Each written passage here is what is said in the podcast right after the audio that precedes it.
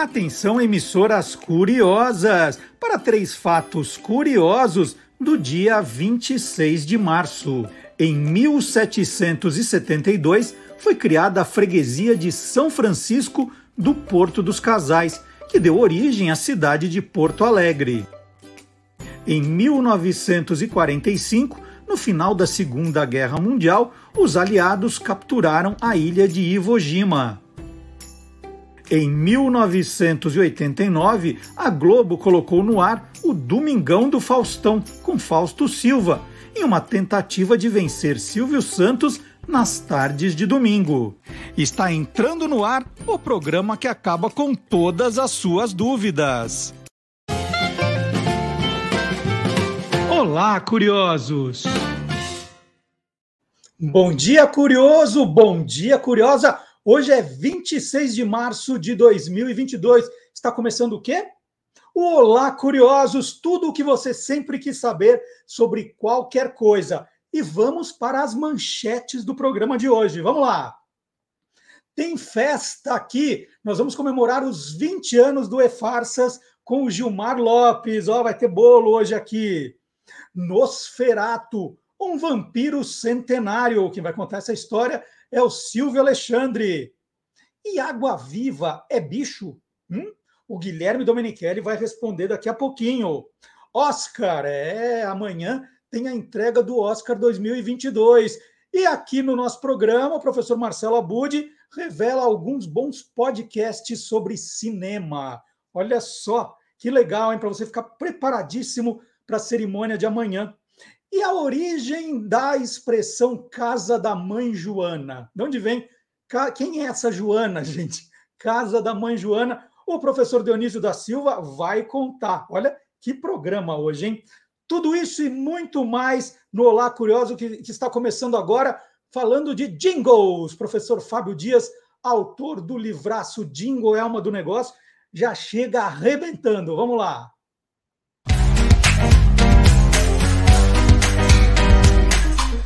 Clube do Jingle. Você compraria um biscoito que já vem mordido? Pois é, esse era o apelo do biscoito do monstrinho Crack, lançado em 1984 pela Ailiran. Esse biscoito, ele, na realidade, a sua forma simulava a mordida é, de um monstrinho, inclusive no biscoito vinha escrito que isso era uma mordida do monstro. O comercial de lançamento foi uma animação produzida pelo estúdio Daniel Messias, é, a partir de um roteiro criado pela Macan Erickson, é, sob a direção de criação de Percival Caro Preso. E nesse comercial, um grupo de crianças recebia uma nave espacial, tipo um disco voador, aliás, inspirado claramente no filme ET, o extraterrestre. E aí, quando essa nave pousava, as crianças invadiam o disco voador é, e lá percebiam que os monstrinhos, na realidade, eram ETs, né, que tinham uma fábrica de biscoitos dentro da nave. E aí essa mordida era assim, para testar a qualidade do biscoito antes dele ser empacotado. A, a, trilha sonora, que na realidade é um jingle bem curtinho, que só repete as palavras crack, crack, crack, foi, criado pelo foi criada pelo maestro Vicente, Vicente Salve, ou Viché, e por Edgar Gianulo. É, esse comercial fez muito sucesso é, é, junto às crianças. Todo mundo queria experimentar um dos três sabores, que era eram nata, chocolate e coco, e ficou no ar aproximadamente um ano. Cerca de quatro anos depois, a Nestlé comprou a marca Ailiran e relançou os biscoitos com um outro formato e numa outra embalagem, mas mantendo é, é, o apelo da mordida do monstro. Vamos assistir esse comercial e ouviu o jingle crack crack do biscoito do monstrinho crack.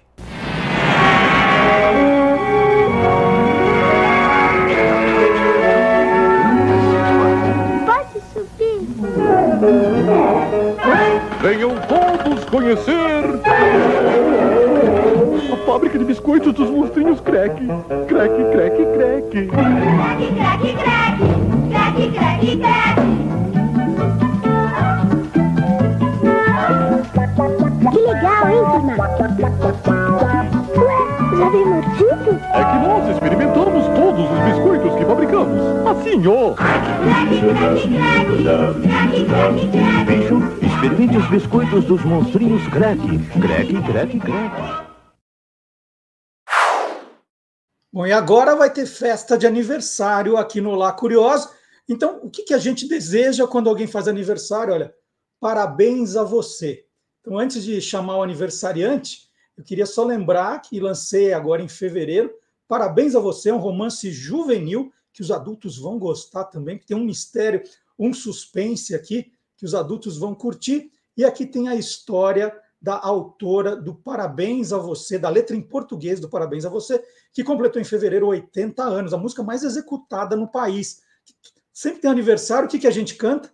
O Parabéns a Você. Então tem a história aqui, é um romance né, divertido, e depois tem no final toda a história verdadeira do Parabéns a Você, Dona Berta Celeste Homem de Belo, autora. É uma história muito divertida, vocês vão curtir. Então vamos lá. Então eu, eu, vou, eu vou embrulhar esse para presente, né? Que é hora de aniversário aqui no Olá Curiosos. Vamos curtir.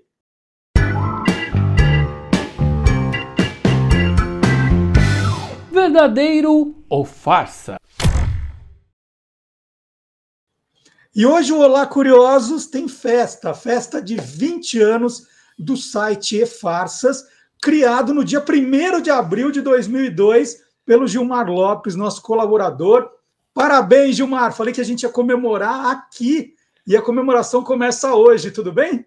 Tudo bom, Marcelo? Obrigado, viu? Obrigado pelo, pelo convite, obrigado pelos parabéns.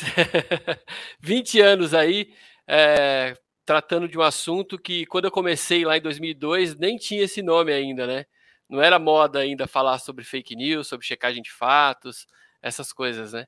E o E-Farsas foi um dos pioneiros aqui no Brasil a, a trabalhar com isso. Ô, Gilmar, eu queria, eu queria começar contando um pouquinho de você, né?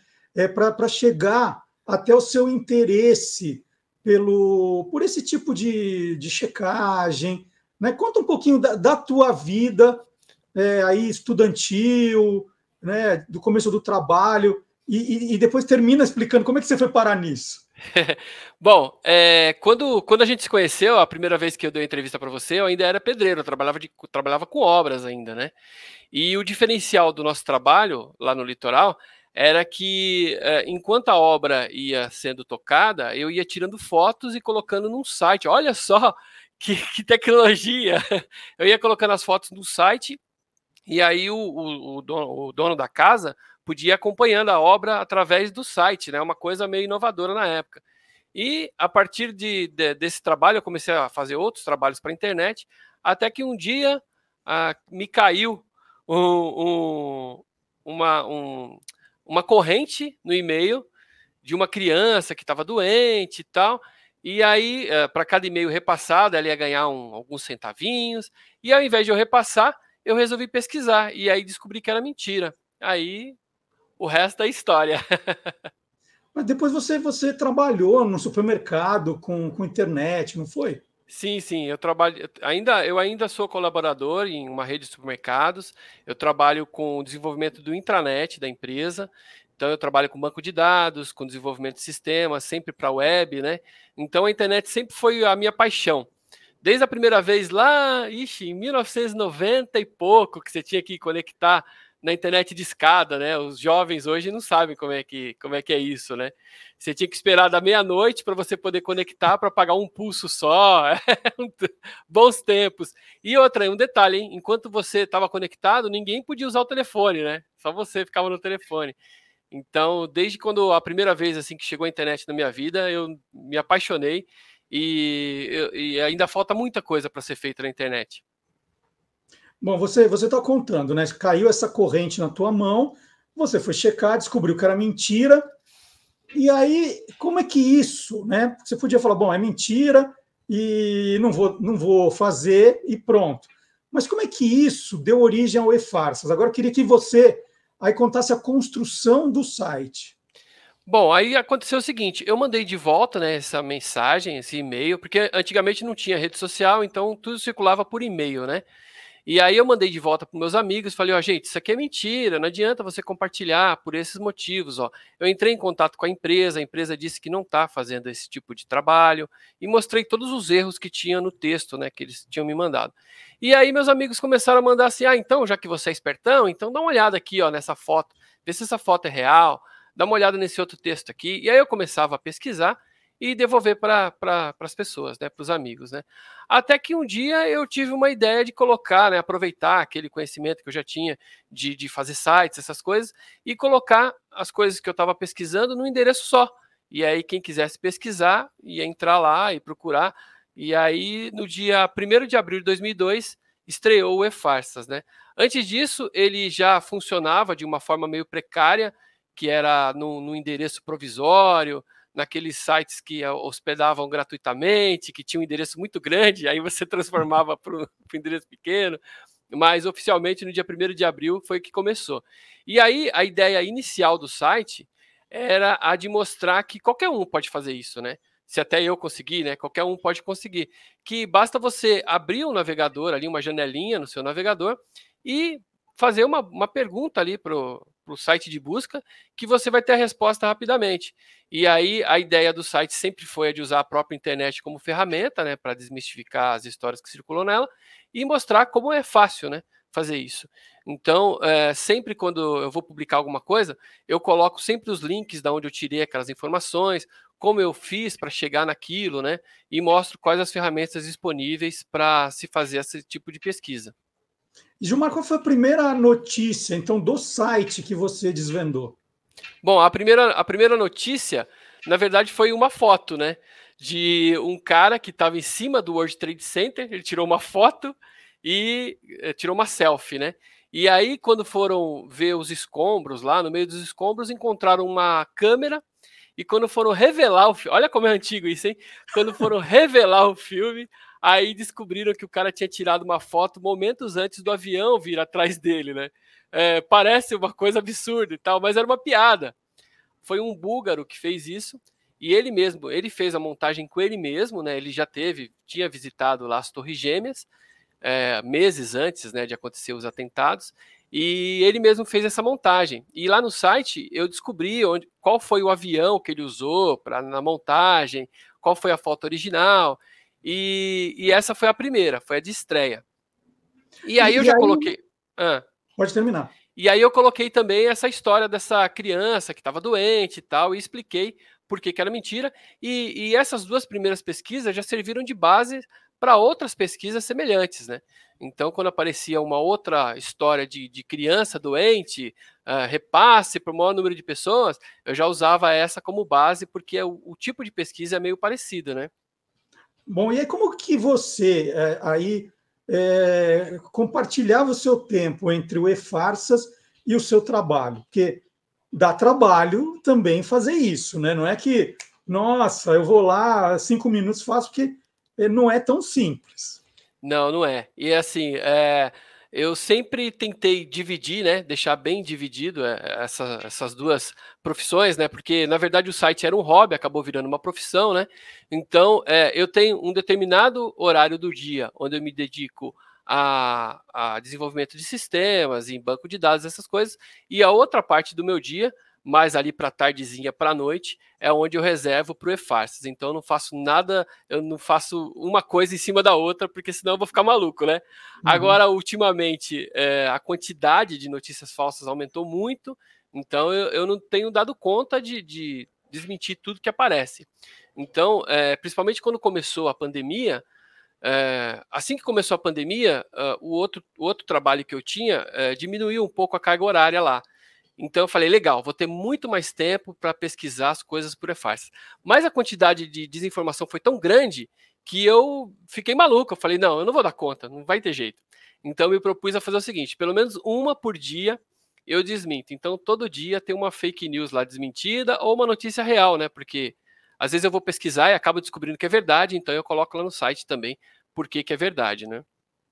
Isso é maluco, né? Porque hoje a desinformação está tão grande que, de fato, você tem que checar até coisas verdadeiras. É, a semana passada circulou aquela história do menino que foi suspenso na escola por causa da melancia. Ele levou uma melancia para dividir entre os amigos e foi suspenso. Sim. Aí eu falei, não, não é verdade. aí eu também dou uma de Gilmar, falou, deixa eu pesquisar, essa escola existe? Né? E aí você vai vendo que era tudo verdade. É verdade, é. Mas é, é maluco, né? Porque hoje você perdeu a noção do que pode ser e que pode não ser, né? Sim, tem algumas coisas que você jura que é mentira e quando você vai pesquisar, você acaba descobrindo que é verdade, né? É bem complicado. É, o, um parâmetro que eu uso é assim: se eu tiver em dúvida, eu ainda não publico. Eu abro mão do, do furo, abro mão de ser o primeiro a publicar, esperando mais informações daquilo, né? Às vezes eu estou pesquisando uma outra coisa que não tem nada a ver e acabo caindo. Ah, aquela história lá, olha, tá aqui, ó, e acabo resolvendo uma uma notícia que circulou antiga, eu publico lá no site porque eu descobri a verdade sobre ela, né? Bom, como você disse, né, Gilmar, a, a quantidade de desinformação hoje em dia é muito grande, muito. É, é, fora do normal. E você, você faz todo o trabalho sozinho ainda? É, eu atualmente é, eu estou trabalhando sozinho.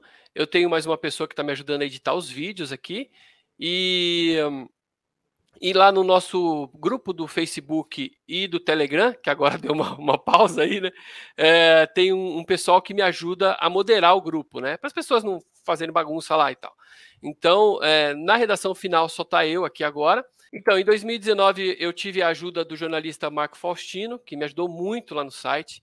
E, inclusive, aprendi muito com ele também a, a como a tratar jornalisticamente o, o, o, meu trabalho.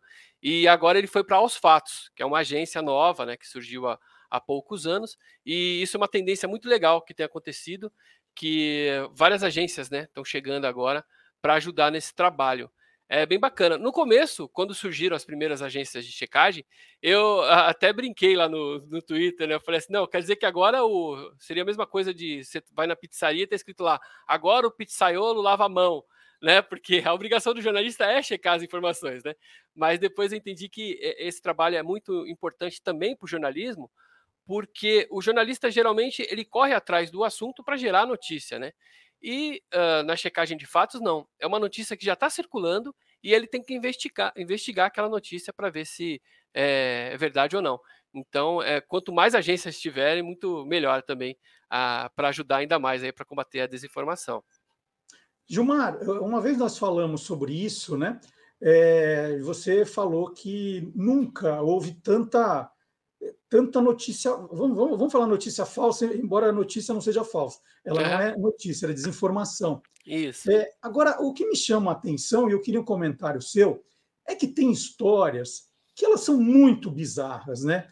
É muito difícil imaginar que alguém acredita naquilo, né? Porque ela, ela, ela passa, ela passa do que seria o, o, o aceitável. Mas é, aí você comentou que as pessoas sabem que é fake news, mas elas querem espalhar, elas querem que, que aquela desinformação chegue para mais gente. É assim que tem funcionado hoje. É, em alguns casos, é, espalham, é, espalham é, notícias absurdas, assim, muito absurdas, e aí, logo de cara, ela já é desmentida e tal. Depois, mais para frente, é, alguém traz uma nova notícia falsa, usando essa notícia anterior como base. Então, o que parecia ser tão absurdo lá no passado fica como uma pulguinha atrás da orelha para ser usada na nova, né? Então, é, tem um caso muito interessante que aconteceu. Por exemplo, é, no comecinho da, da pandemia, uh, apareceu um vídeo de uma TV, de um, um repórter de TV, é, com alguns é, sacos pretos atrás assim dele, né, de, de, pessoas que teriam morrido e tal. E no meio da entrevista, uma das pessoas lá do saco se mexe, levanta e sai andando. e aí começaram a espalhar assim: "Ai, tá vendo a mídia? A grande mídia tá te enganando. Eles estão falando que as pessoas estão morrendo de covid, mas olha lá, ó, é mentira. Tá lá o cara se levantando". E é, essa, esse vídeo, na verdade, eles estavam cobrindo um, um, uma manifestação que estava tendo lá em Viena de um grupo pró uh, contra mudanças climáticas, essas coisas, né? Eles estavam colocando as pessoas ali para em referência às pessoas que morrem por causa da poluição e tal, né? Bom, e aí no meio da, daquela, daquele, daquela movimentação, um dos manifestantes se levantou e foi embora. não tem nada a ver com Covid, não tem nada a ver. Aí agora, nesse conflito que está tendo aí entre a Ucrânia e a Rússia, apareceu de novo essa história usando esse mesmo vídeo, só que agora era assim: a grande mídia estava mentindo que as pessoas estavam morrendo na guerra, quando no meio da entrevista um dos mortos se levanta. Então, assim, usaram uma coisa que era absurda no passado, agora de novo requentaram com uma nova roupagem, entendeu? Gilmar, quem ganha? Quem ganha né, dinheiro? Ganha o quê é, espalhando essas notícias? É, antigamente, lá no começo do site, quando tudo é, era compartilhado por e-mail e tal, uh, quando você encaminhava o e-mail para outras pessoas, o seu endereço de e-mail ia junto, né, com aquele e-mail. Então, no começo, assim, tinha uma lista enorme de e-mails. Então, quanto mais pessoas compartilhavam aquilo, mais você conseguia depois uma lista de e-mails para ficar mandando propaganda, spam, essas coisas, né? Depois, isso se tornou eh, uma ferramenta de engajamento nas redes sociais. Então, as pessoas falavam assim: ah, quantos amém essa pessoa precisa, eh, merece, é, quantos likes essa, essa pessoa merece. E aí, é, conforme as pessoas iam dando like, uh, quem espalhou aquilo ia crescendo na rede social, né, dentro daquela rede social. Agora, as pessoas têm feito muito isso com alvo. Então, eu tenho percebido que nos grupos, né, que eu, eu vixe, me colocaram em um monte. Eu, eu disponibilizei um, um, número de WhatsApp lá no site, eu caí na bobeira de fazer isso. Eu tenho um celular só para isso, só para esses, esses, grupos. Então, eu acompanho vários grupos, né, de, de várias, várias áreas, de muita desinformação, eles espalham muita coisa. E é, eu percebo que tem um alvo. Quem é o alvo de hoje? Alvo de hoje vai ser determinado fulano, de um político, por exemplo, ou um cara da televisão, entendeu? Ou é um assunto, né, do momento. Então, ah, hoje a gente vai falar de quê? A gente vai falar sobre vacina, que vacina faz mal. Então eu percebo que tem um direcionamento ali e a maioria dos grupos vai por esse caminho. Uh, geralmente quem cria esse tipo de desinformação ele se aproveita do, do, do assunto do momento, né, para para conseguir mais engajamento.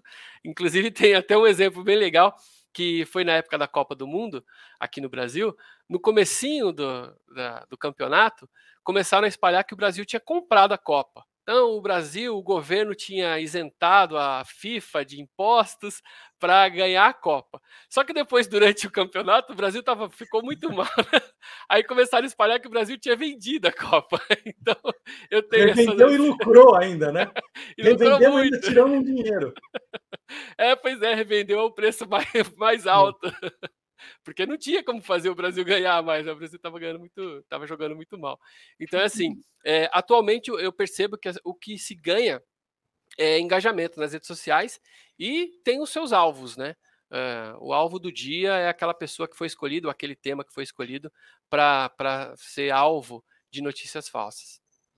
E, e, fico imaginando, né, por exemplo, por causa da vacina, né, a, a, a coisa da, da desinformação com relação à vacina foi muito forte. E, e, e não tem uma lógica, né? Porque é, primeiro era assim: não podemos tomar a Coronavac porque vai ter um microchip chinês. Aí, de repente, não, tem que tomar a Coronavac porque a Pfizer não sei o quê. É, e, e, eu não consegui entender. É, é era só por engajamento isso, Gilmar? É, porque é, Para que, que alguém, alguém vai, vai combater um negócio que está provado historicamente, né? A vacina está provada historicamente que, que é um bem, não um mal. É, primeiro, uma da, das grandes mentiras né, que espalharam é que a, a vacina tinha sido desenvolvida muito rápido. Isso não é, não é verdade, né? O, o, coronavírus não é o primeiro coronavírus que aparece. Tanto é que se chama ele de novo coronavírus até hoje, né? Porque ele é uma variação de um coronavírus que já existia. Então, já existia muito trabalho, muito estudo em cima desse vírus para criar um tipo de vacina. Tem também essa nova, essa nova forma de se vacinar, que é a de RNA, né? Onde a vacina ela vem pronta praticamente, né? Mas ela vem faltando alguns pedacinhos de DNA e aí os cientistas conseguem colocar os pedacinhos faltantes do DNA do vírus ali naquela vacina. Então é uma vacina que já vem meio que pronta e você só acrescenta lá as informações que faltam e já pode começar a testar e já começar a, a aplicar nas pessoas. É, outro detalhe também que acelerou bastante, né, a, a vacinação, a, a, criação da vacina, foi investimento. Foi muita grana que foi colocada em, em, em pesquisa, então é uma da, da, até uma das provas de que quanto mais se investe em ciência, é melhor para a humanidade, né? Então, uhum. essa é a primeira grande mentira que a gente tem que desmentir. As vacinas não foram criadas rapidamente, não. Elas têm todo um trabalho aí, elas passaram por todas as fases. E como a gente tem visto, né? Tem feito efeito, tem, tem é, surtido efeito, né? Porque você pode ver que depois que, assim que começaram as vacinações aí, a, a, a média móvel de mortes ou de internações com casos graves caiu drasticamente. Então, é, é, a gente tem que se vacinar, tem que se vacinar. Até porque a gente sempre se vacinou desde, né, desde sempre. Eu tenho, eu tenho a marquinha aqui no braço aqui, que é uma marquinha que todos mundo... temos, né? Todos pois temos. é. E isso era até uma campanha, né? Desde a da época do, do é, militar, né? Já tinha a campanha de vacinação.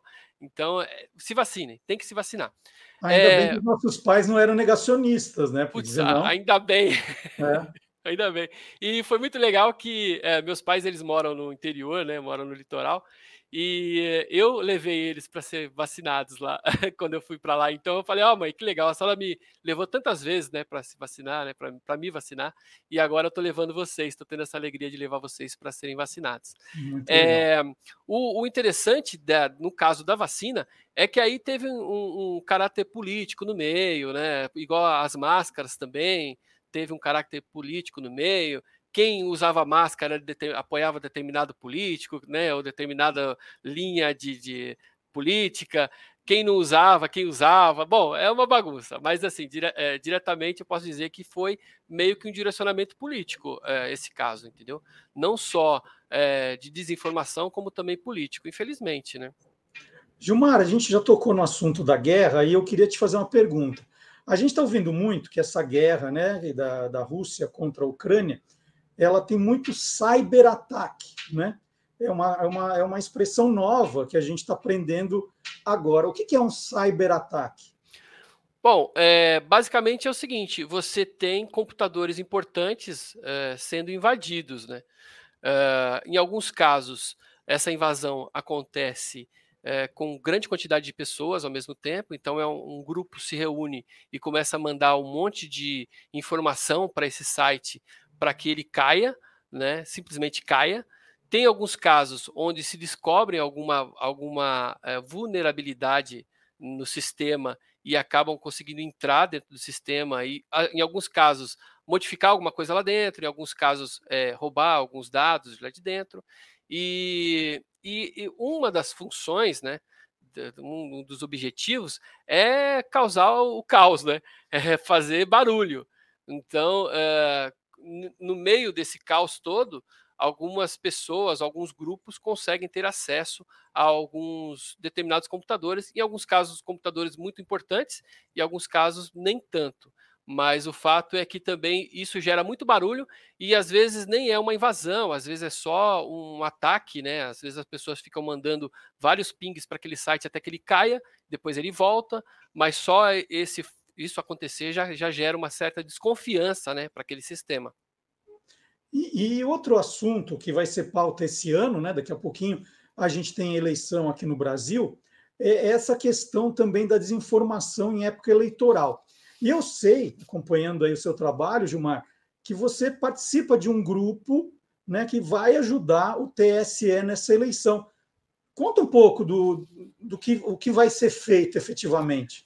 É muito legal. A gente fez um trabalho já em 2018, foi uma força-tarefa que a gente fez em parceria com o TSE, onde no, no dia da, do segundo turno das eleições, a gente desmentiu 50 notícias falsas que circularam naquele período. A gente teve um engajamento muito legal, teve mais de um milhão de cliques, foi muito bacana. E o que a gente está fazendo agora esse ano de novo é um canal direto com o TSE, onde algum, alguma, algum assunto né, relacionado a urnas eletrônicas, a, a erros de, de de eleitoral, alguma coisa assim, a gente consegue um canal direto com o TSE, onde eles verificam lá e já dão a resposta para a gente no, rapidamente. Então, esse trabalho vai ser feito agora de novo, o EFASAS, em parceria com outras agências de checagens, e o detalhe, assim, é que a gente tem feito isso de forma é, gratuita, né? Não está saindo nada dos cofres públicos, como muita gente saiu afirmando aí.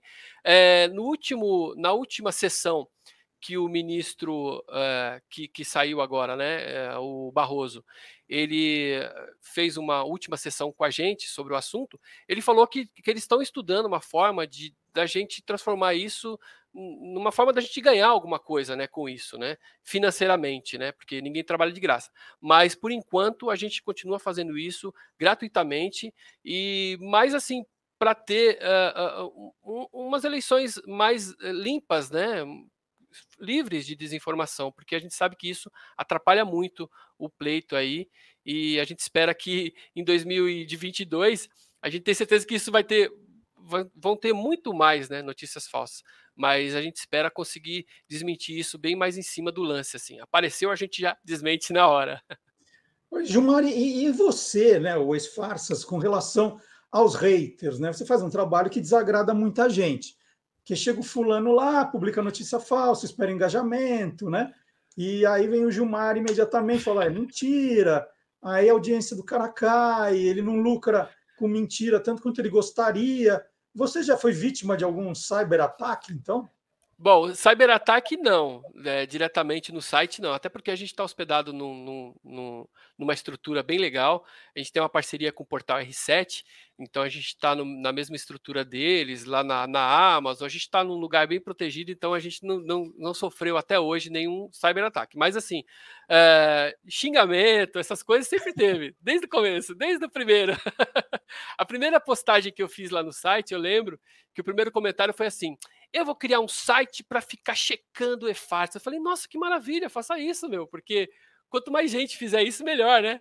E até hoje não apareceu esse site ainda para checar o e-farsa. Mas assim, é...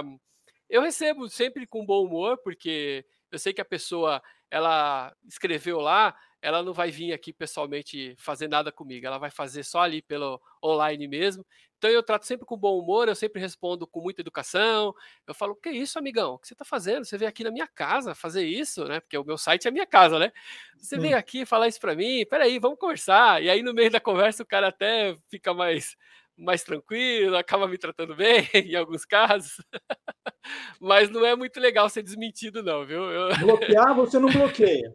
Não, não bloqueio não. Até hoje, lá no Twitter, que é a rede que eu mais uso, não tem ninguém bloqueado lá. As pessoas podem falar, eu respondo, sem problemas. É... Até a minha mãe, coitada, minha mãe, o pessoal xinga minha mãe que nem sabe mexer com internet, coitada da velha. E, e, a pergunta clássica que todo mundo te faz, com certeza, é: você já foi vítima de fake news, Gilmar? Ah, com certeza, com certeza, já fui. Teve uma vez que o, o Google lançou no dia 1 de abril um, um, um, novo, uma nova feature deles lá, que ia ser um, um esquema que você poderia enviar um e-mail para lá e eles imprimiriam o seu e-mail que tivesse lá no seu Gmail. E aí eles poderiam imprimir tudo que tivesse no seu e-mail. E aí eu falei, nossa, mas como que isso vai acontecer? Isso vai, né, vai ser um problema é, ambiental. Eles colocaram, não, porque o papel vai ser um papel feito com arroz. Eles fizeram um negócio super bem feito. Falei, legal, vou começar a mandar um monte de coisa lá, os meus textos, tudo, e pedi para eles imprimirem para mim. e aí era primeiro de abril. Eu caí numa pegadinha de primeiro de abril. Olha só, hein? Se nem o Gilmar está protegido. Pois é, pois é. Então, é por isso que eu digo assim: é, vocês sempre, antes de você compartilhar alguma coisa, dá uma pesquisadinha para ver se é verdade ou não, que as chances de você compartilhar uma desinformação aí caem bastante. E, e a nova polêmica é, é, é, com base agora no Telegram, né? Que é um, um aplicativo de troca de mensagens como é o WhatsApp. É, a, gente, a gente aprendeu a usar o Telegram justamente quando naquelas panes do WhatsApp, né? Que a pessoa de repente deu uma pane, você migra para o Telegram, mas não foi uma é, no começo um aplicativo que as pessoas ainda continuaram usando. E aí, de repente, o Telegram volta com tudo. E, e, no, e no centro de uma discussão bastante grande, justamente sobre fake news. Fala um pouquinho sobre, sobre isso, Gilmar. Você, você falou que você também usa o Telegram, né? Sim, sim. É legal porque a gente percebe assim, quando começa a aparecer um monte de mensagem aqui, fulano entrou no Telegram, fulano entrou no Telegram, você fala, ih, acho que o WhatsApp caiu, porque um monte de gente. Bom, é, o ministro Alexandre de Moraes, ele determinou que o Telegram saísse do ar aqui no Brasil, enquanto o, a empresa não respondesse a respeito de, uma, de um caso que eles estão investigando, né? Tem um usuário do Telegram que ele é conhecidíssimo aí por espalhar muitas notícias falsas e o, e o, o STF já mandou, inclusive com a Polícia Federal, vários pedidos para que se tenham uh, que o Telegram deem uh, algumas informações a respeito desse usuário. E como o Telegram não, não respondeu, não, ele não tem nenhum representante aqui no Brasil, a, a, a o, o, que o, o, STF determinou foi que cancelasse o acesso aqui do, do Telegram aqui no Brasil, pelo menos até que a empresa se pronuncie e resolva essa pendência, né? Então, por causa de um, né, muita gente vai ficar, tem gente inclusive que trabalha com Telegram, né, vai ficar sem essa ferramenta. E um detalhe, viu? Quem estiver espalhando aí formas de burlar isso com VPN, com script, com não sei o que, você tá, tá fora da lei, cuidado aí. Então, ó, tome cuidado aí, por favor. Mas o Telegram é, é hoje uma rede, é, é, a maior rede de desinformação que tem? Eu, eu não tenho essa informação precisamente, mas assim, eu sei que tem grandes grupos lá com milhões de pessoas, porque os grupos no Telegram você não, não tem limite, né? Você pode colocar quantas pessoas você quiser. E não, não tem um representante aqui no Brasil dessa ferramenta. Então, uh, o que rola lá não tem moderação, né? As pessoas podem compartilhar à vontade lá sem problema. Então, isso está pegando também. Uh, o, que, o que se espera é que a empresa se pronuncie né, aqui no Brasil e coloque um representante aqui no país para poder resolver quando tiver casos como esse, né? Gilmar, é, é, a gente vê que o atual governo ele colocou a fake news quase como programa de governo, né? Faz parte da, da governabilidade espalhar fake news. É, agora, eu queria que você comparasse, né? pensando em, nos outros candidatos que estão aparecendo, né? É, tem muita diferença? Ou você fala assim, não, é, na hora H é to, vale tudo para todos os lados? Fazendo uma análise aí se você não quiser citar nomes de candidatos, uhum. pelo menos dá, uma, dá, dá, dá, dá umas dicas para a gente entender quem é quem com relação à fake news. Sim, sim. Quando uh, tiveram as eleições aí de 2018, é, eu já comecei a perceber que não era só de um lado que estava tendo fake news, de todos os lados estavam tendo. Só que um desses lados entendeu melhor como as ferramentas funcionam na internet. Então, um desses lados conseguiu se organizar melhor e, e se agrupar né, melhor e conseguiu espalhar muito mais desinformação em relação ao outro lado. Então, assim, dos dois lados teve, mas uh, um deles ganhou. Tanto é que ganhou, né? Porque está no poder é. até hoje. Mas, assim, é, é, é, aquele tipo de, de notícia falsa que, que eu tinha te falado no começo. É jogado uma coisa muito absurda né, no ar, e depois aquilo é desmentido, mas fica ali meio que no imaginário das pessoas. E aí, mais para frente, eles falam: Ah, você viu? Mas também esse fulano fez aquele negócio aquele dia. Então, é, isso serve como base para as próximas né, fake news. Né?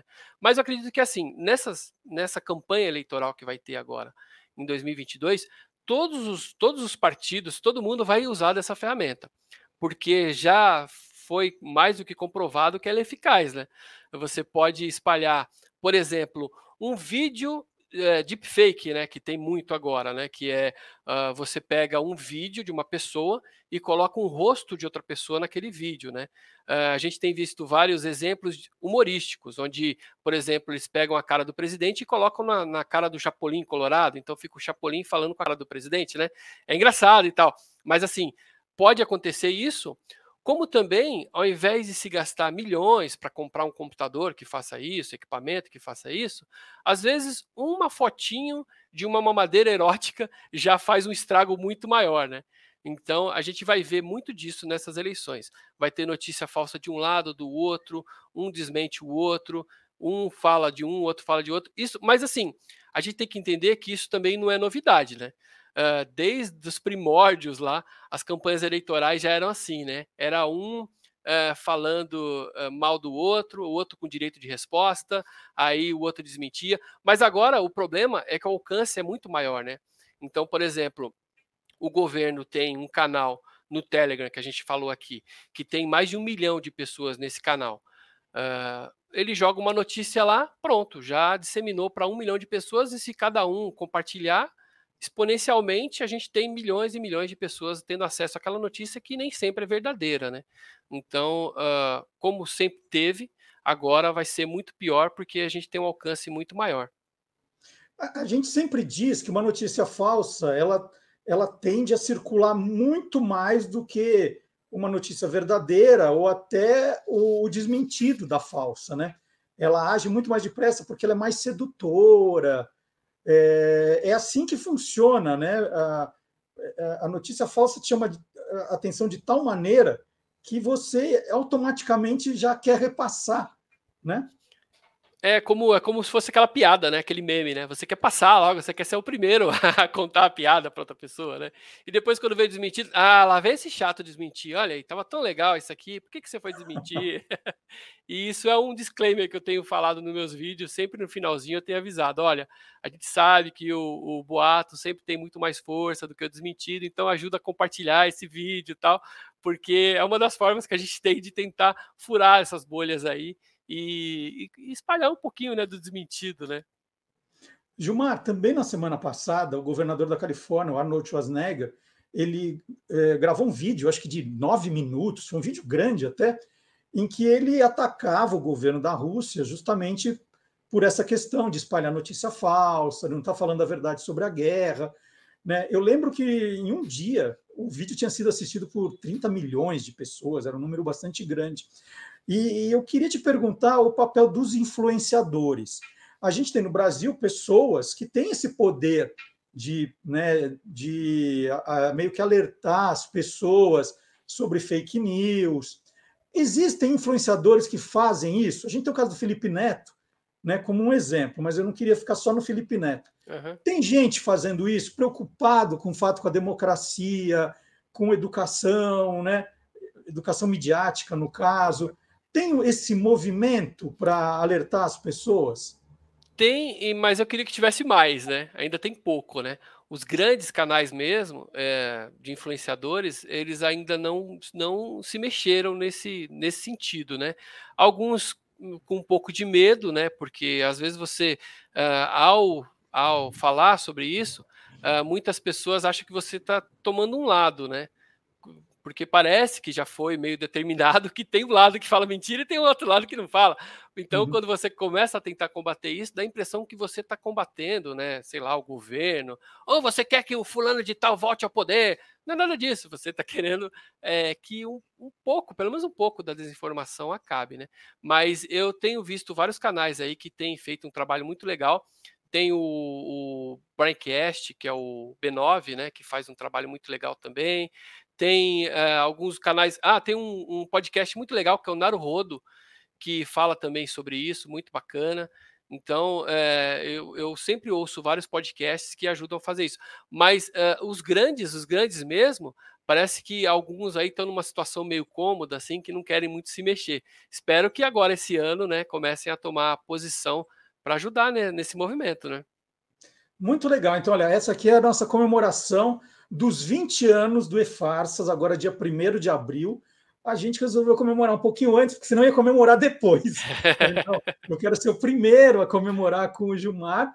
Então, dia 1 no dia da mentira, no site que desvenda as notícias falsas, completará 20 anos. O Gilmar contou um pouco aqui da história, uma história linda, linda que, né, do, do sucesso, é, de, de, de como o Gilmar virou uma das grandes referências porque ele é pioneiro de verdade. Né? Hoje é muito fácil, hoje tem muitos canais de checagem, que bom que a gente tem, mas o Gilmar, né? Eu, eu podia dizer, né, já que você falou que começou como pedreiro, Gilmar, é. dizer que você colocou os primeiros tijolinhos ali. Né?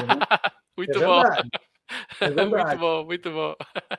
E, e... Então, Pode e, aí, e aí fica a dúvida, né? Se o site tem 20 anos, ele parece que ele é mais velho do que a gente, né, Marcelo? aí fica aí para ver se é verdade ou mentira. É verdade.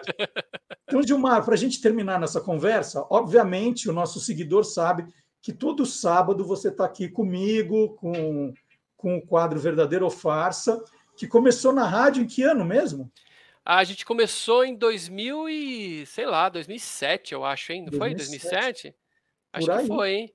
É, faz tempo já, foi muito ah, então tempo. estamos comemorando 15 anos também. 15 anos juntos aí. E, e, quando a gente começou no Você é Curioso, também pouquíssimo se falava sobre isso no, nos meios de comunicação. Vamos é, eu lembro, eu lembro que o primeiro que eu fiz lá com vocês, lá no Você é Curioso, foi uma história de que ia surgir um 13 terceiro signo, signo de serpentário. Até hoje a gente está esperando chegar esse signo aí, não, não apareceu. Até. Que essa história também volta o tempo todo, né? Sim, a cada sim. três anos vem essa história de novo. Sim. Muito legal. O bom, então, a, a, as fake news ela tem, elas têm essa característica, né? Elas são cíclicas, né? Então elas voltam a circular. Então, às vezes, por exemplo, circulou esse ano alguma coisa, não deu tempo de eu pesquisar por algum motivo, posso ficar tranquilo que o ano que vem ela vai voltar a aparecer, aí eu jogo no ar, é, sem problema. É. E, e, ainda tão, tão tá crescendo também fake news para pegar criança, porque a gente falou disso, né? E eu queria sempre agradecer o Gilmar, ah, porque ele foi uma figura importantíssima para esse livro, Esquadrão Curioso, Caçadores de Fake News, me ajudando a achar os casos em que é, as crianças eram o alvo das fake news. Isso deu uma parada ou continua forte, Gilmar? Continua forte e assim, é um trabalho que eu vinha fazendo já nas escolas, né? Eu tenho uma palestra que eu faço para crianças e tem uma que eu faço para estudantes de, de, jornalismo, né, de faculdade. Então eu tenho duas palestras onde eu trabalho com, com isso, né? Agora deu uma, uma paradinha por causa da pandemia, mas aos poucos está voltando. E o legal é que a gente tenta, né, acabar com a desinformação já desde criança, desde as das crianças. Ela começa a entender o que, que é mentira, o que, que é verdade. E tem um spoiler, hein? Ó, eu sou um dos personagens desse livro aí. É verdade, ganhou homenagem, ele virou personagem do Muito livro. Muito legal. E o legal desse livro é que virou um podcast, né, Marcelo? Que também Isso. foi um, uma honra ter participado é, Caçadores de Fake News, né, lá no Spotify, né? É muito legal, com a participação de. de a gente entrevistou uh, checadores de fatos da, da Itália, dos Estados Unidos. Foi um trabalho muito Portugal. bacana. Portugal também, exatamente. É muito é. bacana, muito legal. Não, e eu te agradeço demais, né, por esses 15 anos de uma. Porque a gente virou referência, né, você principalmente. E, uh, e você é um cara, assim, 100% sempre lá o primeirão a mandar o boletim, sempre com coisas super atuais, né? me ajudou muito. Falei, Gilmar, eu preciso de umas histórias aqui para de fake news para criança, você já me deu os caminhos, ajudou demais no podcast depois. Então tem o efarsas.com, que a gente sempre fala e-farsas.com. Ele está aqui no Olá Curiosos e tem mais, né? Você está no UOL também. É, eu estou lá com, junto com o Pirula, fazendo fake noise que é o, depois que a gente fez o que a gente batizou o programa e mandaram lá, porque vocês não colocaram fake dói, que são dois caras feios na tela? E aí a gente fala, a gente desmente algumas coisas também com muito bom humor e tal. O Pirula também é uma figuraça. E também eu tô lá no portal R7 também, fazendo uh, lá sempre eu tô lá na home com as nossas checagens lá do E-Farsas. Então, quem quiser, procura aí, escreve E-Farsas aí na internet que eu apareço em algum lugar aí. Muito legal. Então, Gilmar, muito obrigado, parabéns pelos 20 anos. Obrigado, eu, eu que agradeço. Você, eu lembro quando você me contou, né? A alegria que eu fiquei quando você me contou, falou assim: agora a checagem de fatos vai ser minha profissão, né? Agora é o principal, é o que eu vou cuidar. Fiquei muito feliz. E então, puxa, estou muito contente de abrir, estou abrindo os trabalhos da comemoração dos 20 anos do etracinhofarsas.com, né? Do e-farsas.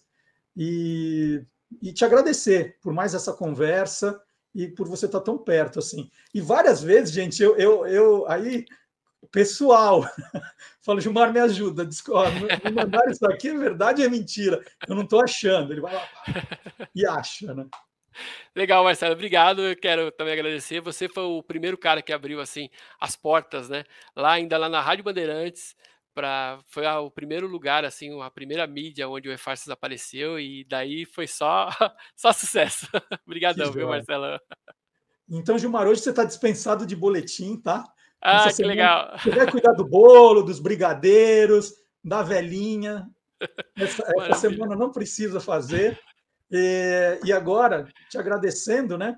Eu vou chamar aquele quadro que também a gente fica procurando umas notícias que, ó, tem muita, muita gente que às vezes acha que não é, não é, não é verdade quando lê, mas a gente checa sempre antes de publicar. Né? Eu vou chamar o Todo Mundo Curioso agora. Gilmar, super obrigado. Até semana que vem, hein? Tchau, tchau. Valeu. Então vamos lá agora. Histórias né, que circulam no mundo inteiro e todas verdadeiras. Vamos ver?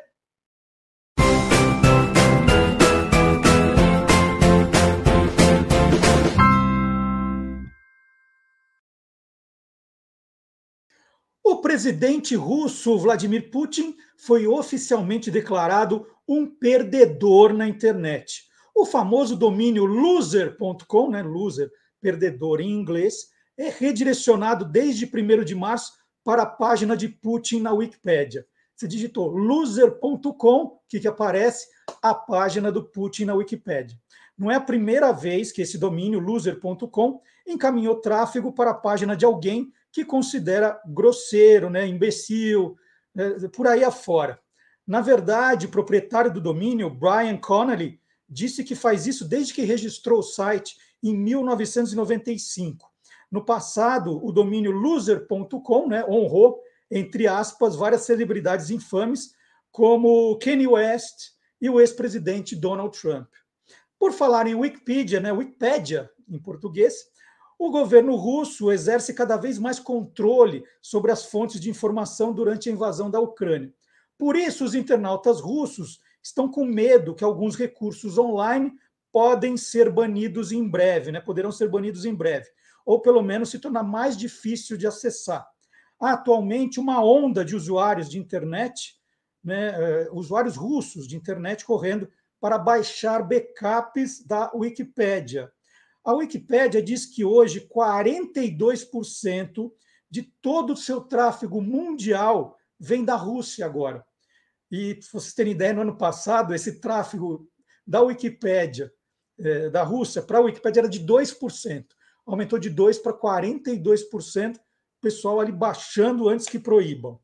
Então, e eu vou falar de uma coisa que todo mundo adora aqui, que eu postei essa semana um vídeo que eu fiz junto com a Zélia Frangione. A Zélia Frangione é uma degustadora de chocolate, negócio profissional. Ela já foi entrevistada aqui no programa, no Chocolatras Online, né? Ela, ela tem essa página, esse blog. Então, nós falamos sobre o Chocolatras Online e eu fiz uma pergunta para a Zélia, uma dúvida que eu tinha há algum tempo. Falei, a Zélia vai poder me ajudar, né? Sobre chocolate suíço. E aí nós fizemos um vídeo e eu postei. Então vamos rodar para ver? Por que os chocolates suíços são tão famosos se a Suíça nem cacau tem? Quem sabe é a Zélia Frangione do Chocolatras Online. Me conta, Zélia! Oi, Marcelo. A fama dos chocolates suíços tem mais de 140 anos e se deve a duas criações deles. Em 1876, o Daniel Peter inventou o chocolate ao leite.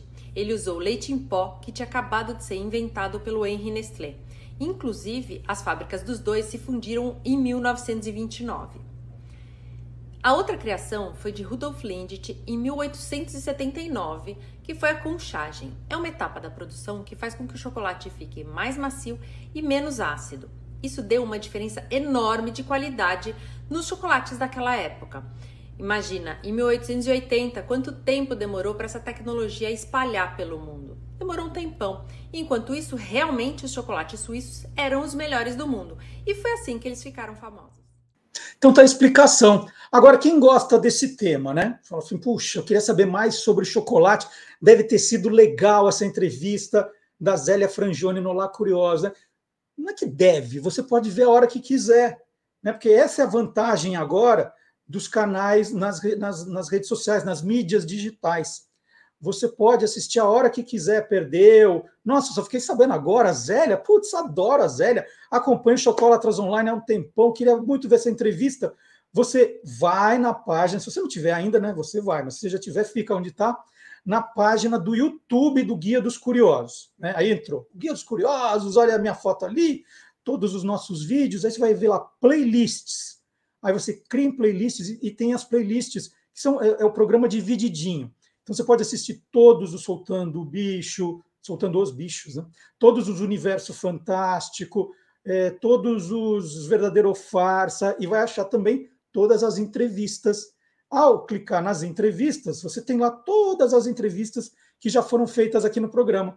É só procurar pela da Zélia Frangione e aí curtir a entrevista na íntegra. Né? Você pode ver a hora que quiser e depois comer um chocolate, obviamente. E vale lembrar né, que o Guia dos Curiosos está nas redes sociais, né, para facilitar a vida de todo mundo. Nós estamos no Facebook, no Twitter, no Instagram e no TikTok. Então, sempre conteúdos diferentes em todas as mídias para você curtir. Né? Não, não fala assim, ah, eu já sigo no Instagram, preciso ver o resto. Precisa, precisa sim, hein? E nós também estamos em podcast, gente. Você não precisa ficar assistindo ao programa, você pode ficar ouvindo ao programa se você achar que é melhor. Nós estamos na plata nas plataformas Deezer, Spotify e SoundCloud. Então, também, Sábado, 9 horas da manhã, baixei o programa, vou ficar ouvindo onde eu estiver. Tudo bem, não posso ouvir naquele momento? Você pode entrar também. Todos os programas em podcast também estão guardados nessas plataformas. Precisa pagar? Não, não precisa pagar. Não precisa pagar nada. Né? Então, no Deezer, no Spotify e no SoundCloud, você ouve o Olá Curioso quando você quiser. Ó, e ouve também, é bom que se diga, quem te viu, quem te vê. Né? O Quem Te Viu, Quem Te Vê é divertidíssimo, mas eu recomendo também, se você puder, assistir aí com o vídeo, porque o arquivo de imagens do Magalhães, daqui a pouco eu vou falar sobre isso, não vou, não vou colocar o, o, os bois antes do carro aqui, vamos, vamos continuar na ordem. Porque sempre que eu falo de podcast, também é um jeito de chamar o professor Marcelo Abud. O professor Marcelo Abud é criador do blog Peças Raras, é um dos maiores pesquisadores de rádio do país, ele dá aula sobre rádio, dá aula sobre podcast, foi um dos pioneiros do podcast. Matéria de áudio sabe tudo. E o professor Marcelo Abud, sabendo que amanhã, né, domingo, se você estiver assistindo no sábado, amanhã tem entrega do Oscar, o que, que ele pá, pensou? Dicas de podcast que falam sobre cinema.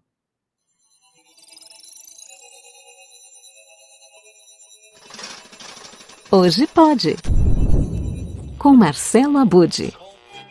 Não há dúvida de que o Oscar é uma das premiações mais aguardadas todos os anos. E hoje eu resolvi aproveitar nossas indicações para trazer alguns podcasts de cinema que também merecem estatuetas. Na categoria Tradição, aparece o podcast do portal Cinema com Rapadura, com um elenco que conta com profissionais do jornalismo, da publicidade, designers, cineastas e comunicadores, o Cinema com Rapadura é um site multimídia referência no assunto. Na Podosfera, a turma é protagonista desde 2006 e traz discussões sobre séries e filmes em episódios que têm duração de um longa-metragem. O formato é aquele que se tornou tradicional no Brasil e que mistura bate-papo descontraído com muito conteúdo e pesquisa.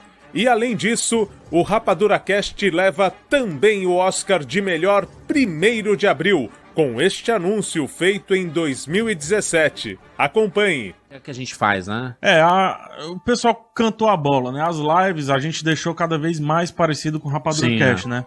Então, Em 2004. Começa em 2006, por ali. Em 2004 sai o Cinema com Rapadura, em 2006 foi lançado o Rapadura Cash. O primeiro, a primeira edição do Rapadura Cash, né? É, e daí a gente resolveu é, colocar um fim na história, um fim pelo menos momentâneo na história do Rapadura Cash, né? É, eu, enfim, o conteúdo continua aqui no Mentira da Porra, macho. É toda quarta-feira, Zé Ruela. Tome bufo! Eu não tava mais aguentando. Eu, macho, eu ri, eu ri, eu não ri, já. Na categoria Originalidade, o Oscar vai para o Cinemark. A rede de salas de cinema criou o podcast Não Existe Filme Ruim Todo filme é bom para alguém, que está em exibição há um ano. Nos episódios, Érico Borgo e Aline Diniz colocam o foco em títulos da sétima arte que você tem que defender porque todos dizem que é filme ruim. Tô aqui, pô, 20 anos trabalhando para cultura nerd já, e nesses 20 anos, parte expressiva deles foi como crítico.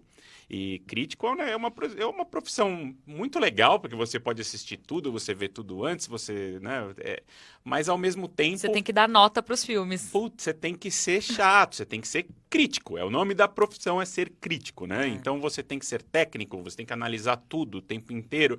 Então, às vezes, tem aquele filme que você assiste e você quer muito gostar, acaba não gostando porque você olha muito tecnicamente para ele.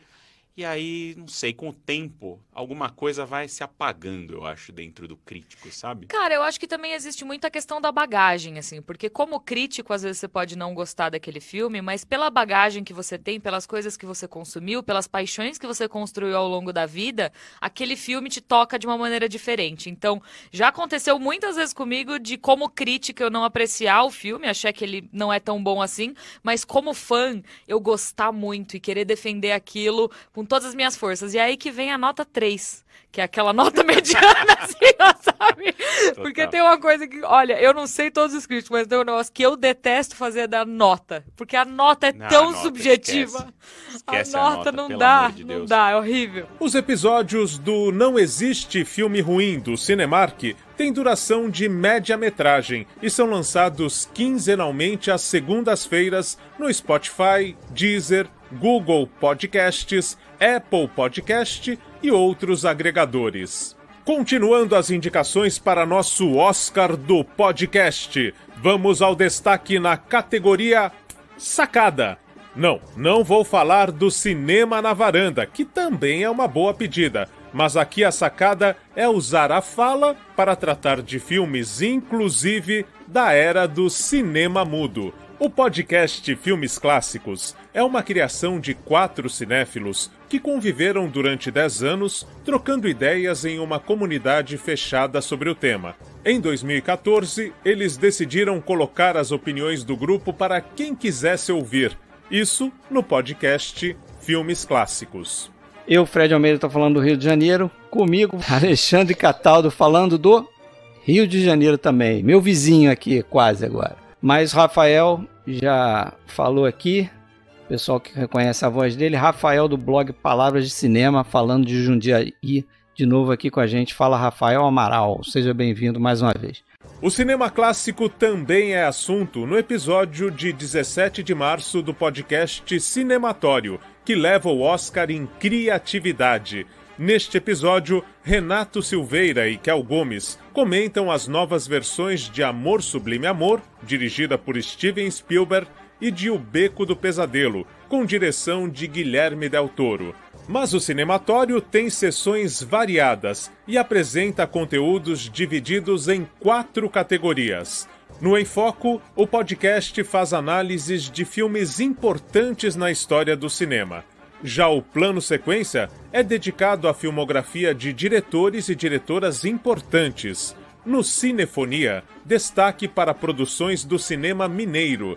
E o Cinematório Café é o que se dedica às novidades em séries e filmes. E caso você não tenha visto os filmes que concorrem ao Oscar 2022, o Cinematório tem episódios sobre todos eles. Para concluir nossos destaques do Oscar dos podcasts, eu apresento uma novidade na categoria Podcast em Vídeo. Eu estou falando do podcast do canal tradicional Pipocando, criado por Bruno Bock e Rolandinho. O Pipocando Cast está disponível no YouTube e traz os bastidores de produções cinematográficas e entrevista profissionais que estão na frente e atrás das telas. Eu quero destacar aqui que há dezenas de outros podcasts que falam de cinema e merecem estatuetas. Mas nosso tempo é curto e procuramos destacar os que figuram no Oscar de mais curiosos. Por hoje é isso. Na semana que vem eu volto com mais novidades e curiosidades da Podosfera o incrível universo dos podcasts. Até lá! E para quem se interessa pelo Oscar, tem mais, né? Tem muita coisa. Eu fui dar uma checada, tem muita coisa no site do Guia dos Curiosos. A gente jogar Oscar no, no, no, ali na parte de busca, né? Procurar, vai ter muita, muita coisa. Por exemplo, vou mostrar uma, né? As maiores gafes da história do Oscar, tem lá. Né? É, o que, eu, eu, lembro da lembram da entrega do, da estatueta para o La La Land em 2017 que não era para eles. Né? Tem essa é uma, mas tem várias gafes. Você vai achar muita coisa legal. Os, os animais, né? Quando os animais brilharam na entrega do Oscar. É... Ah, e aliás, domingo agora já vou fazer o convite. No domingo, no TikTok, no Instagram e no Facebook, eu vou publicar um vídeo contando a origem do nome Oscar. Por que Oscar chama Oscar e não chama Adolfo, por exemplo?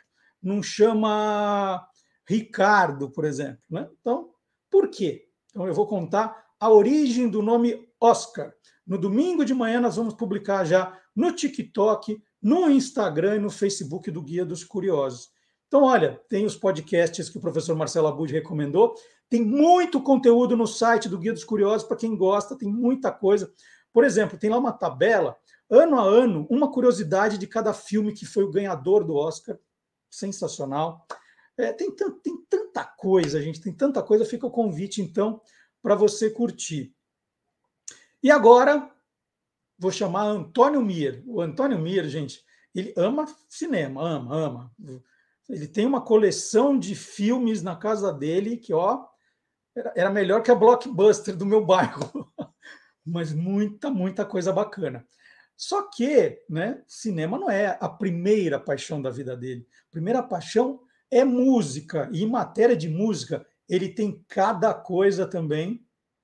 Vem aí. Os Caçadores da Música Perdida. Olá, curiosos. Hoje em dia, as músicas estão a um clique do mouse, mas houve um tempo em que os artistas musicais precisavam chamar a atenção de seu público com as capas dos discos que lançavam. Compactos, LPs e CDs tinham que se destacar naquele mar de opções que os fãs tinham disponíveis nas lojas físicas. Artistas e designers famosos eram contratados para desenvolverem esses projetos de capas. Muitas delas tornaram-se icônicas e lendárias.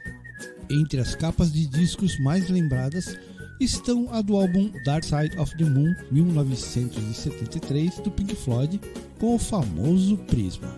Também a psicodélica Sgt. Pepper's Lonely Hearts Club Band 1967 e a mais famosa travessia de rua do mundo, a capa do disco Abbey Road 1969 ambas dos Beatles. Outra capa muito lembrada é do álbum Nevermind 1991 do Nirvana, aquela do bebê dentro d'água tentando pegar uma nota de um dólar e que recentemente tornou-se alvo de polêmica.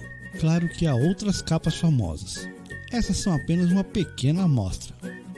Mas ser um artista ou banda famosa não garante que algumas das capas de discos entrem para o hall da bizarrice capa do álbum Stay Hungry, 1984, da banda americana de heavy metal Twisted Sister, foi uma delas. Jim Snyder, vocalista da banda, segura um grande osso parecendo um canibal. Nem os Beatles escaparam dessa derrapada com as capas de discos. Em 1966, lançaram apenas nos Estados Unidos e Canadá o álbum Yesterday and Today, o extravagante topete do cantor e compositor americano Wayne Cochran chamava atenção em suas apresentações e em capas de discos, como em Going Back to Miami. A cantora Millie Jackson, que não possui nenhum parentesco com os irmãos Jackson e que costuma ser bem direta em suas apresentações, lançou em 1989 o álbum Back to the Street. A cantora está sentada no vaso sanitário na capa do disco o violonista francês Jean-Pierre Jumet lançou um álbum The Nibble Fingers of Jean-Pierre Jumet em 1973. Na capa do disco, ele aparece vestindo um terno, mas sem as calças. Vou encerrar o boletim com a banda britânica de heavy metal de Headsome Beasts, fundada em 1972.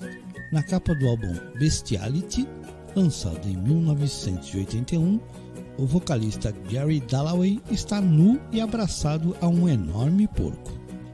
No próximo boletim, comentarei sobre algumas capas diferentonas dos discos de artistas nacionais. Antônio Mier para o Caçadores da Música Perdida do Olá Curiosos. Uma semana que vem promete também, em cada bizarrice que o Antônio Mier mostrou. E o Antônio Mier, ele comentou, né, falou quando ele falou do álbum Nevermind, do Nirvana, ele falou, né, da polêmica. Queria explicar um pouquinho sobre isso, né? Pedir dois minutos para a gente explicar direitinho. Antes, eu vou, eu vou começar essa explicação dizendo que no site do Guia dos Curiosos tem uma reportagem mostrando onde as capas de álbuns famosos foram fotografadas, né? É, então tá ali o Sgt. Peppers. Em que, em que lugar, é, em que lugar foi escolhido para fazer a foto dessa capa do álbum? Então quem quiser entrar no site do Guia dos Curiosos vai procura. É, vamos colocar na, na home já, né? Para as pessoas não terem dúvida do que é. Vamos colocar lá. E hum, quando fala da capa Nevermind nessa nessa matéria eu conto, eu estou com o textinho aqui aberto. Kurt Cobain, vocalista do Nirvana, passou meses tentando antes de decidir como seria a capa de Nevermind. O conceito final, um bebê mergulhando atrás de uma nota de um dólar, surgiu depois que o músico assistiu a um documentário sobre partos debaixo d'água. Né? É, o fotógrafo Kirk Weddle foi até a cidade de Pasadena, na Califórnia, e tirou cinco fotos de bebês em uma escolinha de natação. E essa matéria que está no site do Guia dos mostra onde fica essa escolinha, o nome da escolinha, né? Essa é a brincadeira. Bom, o escolhido foi Spencer Elden, que tinha quatro meses, e os pais do Spencer receberam 200 dólares da época pelo uso da imagem. Em 2008, Spencer Elden continuou lucrando com essa foto. Ele recebeu mil dólares para reencenar a capa icônica, vestindo aí sim, né, um short de banho, tá? Mas qual é a polêmica né, a que o Mir se referiu? No ano passado, o Spencer, né, que todo mundo conhece agora como o bebê do Nirvana, ele abriu um processo contra os membros da banda, alegando que na foto ele teria sido explorado sexualmente, né, como quando, quando era criança. Ele disse que essa capa deveria ser enquadrada como pornografia infantil. A Justiça da Califórnia rejeitou o pedido do processo, não deu em nada. Mas é, é incrível, né? É, os, os advogados do Nirvana linkaram quanto o Spencer ganhou às custas dessa capa. Então, essa, essa é a história, essa é a polêmica que o Mir contou para a gente. Então, semana que vem, as capas bizarras também dos discos brasileiros. E agora nós vamos mostrar o que foi o Quem Te Viu, Quem TV da quinta-feira passada. Foi muito engraçado, muito divertido. O Magalhães Júnior ele começou a lembrar de é, filmes né, do tempo do cinema mudo ainda, feitos para o cinema, que acabaram sendo levados para a televisão. Eles foram feitos originalmente para o cinema. E aí depois migraram para a televisão e fizeram um sucesso estrondoso.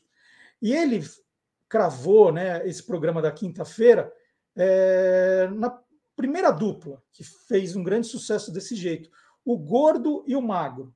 Então, Stan Laurel, que era o magro, Oliver Hard, o gordo, o gordo americano, o magro inglês, ele contou toda a história dos dois, como eles se conheceram, como é que nasceu a dupla, os nomes artísticos que foram trocados, né, até chegar à televisão brasileira. Mostrou nos tempos do cinema mudo. Para quem é fã do Gordo e o Magro, gente espetacular. Vamos assistir a um trecho desse programa.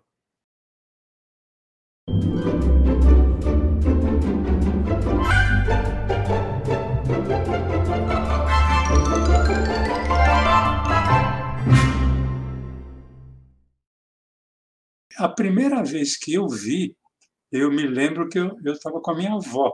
Minha avó estava viva ainda. E minha, minha avó, eu já comentei recentemente, acho que foi quando nós falamos aqui do personagem da Léa Camargo, que era a Televina. A minha avó, quando assistia a Televina, ela ria muito, e minha avó tinha uma risada muito gostosa.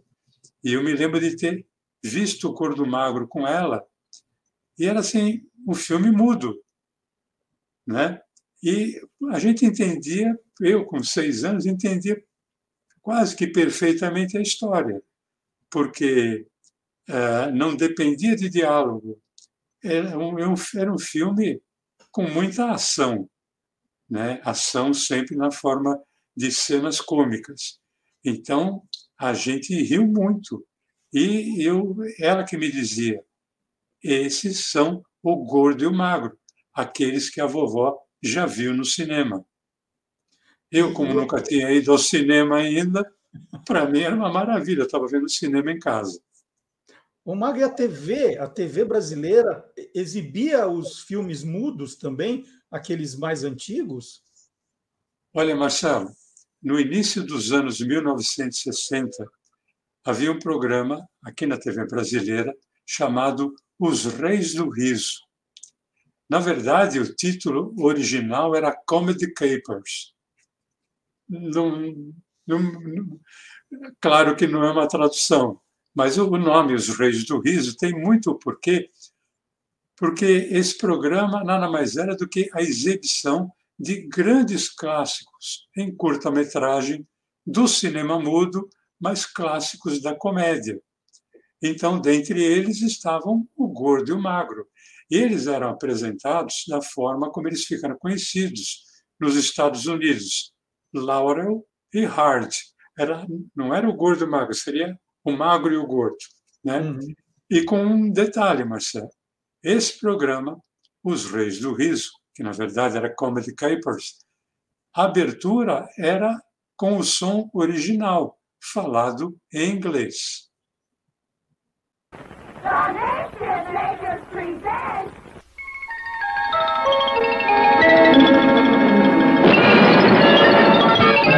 Comedy capers comedy capers, a boy and a face, and a merry chapter. Comedy capers for a roller game, roller time It's comedy capers time with Laurel and Hardy, Ben Turpin, Harry Langdon, Billy Bevan, the Keystone Cops, and many other Max Bennett and Hal Roach favorites on Comedy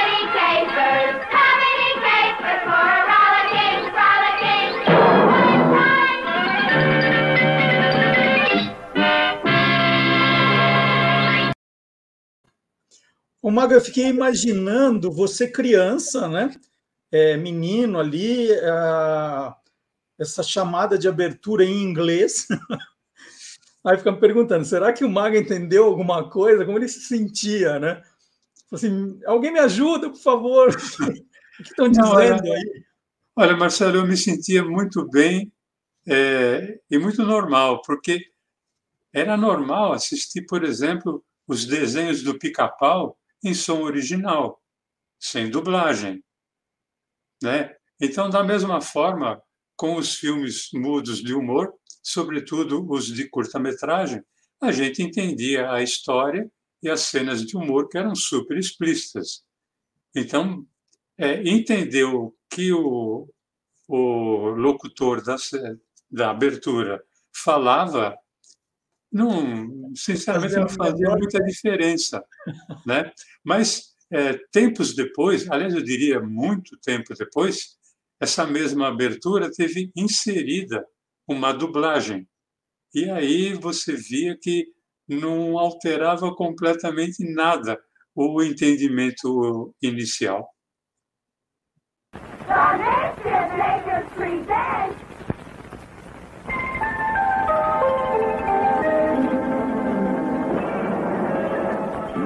Distribuição Telesistema Filmes. Rei Sorriso.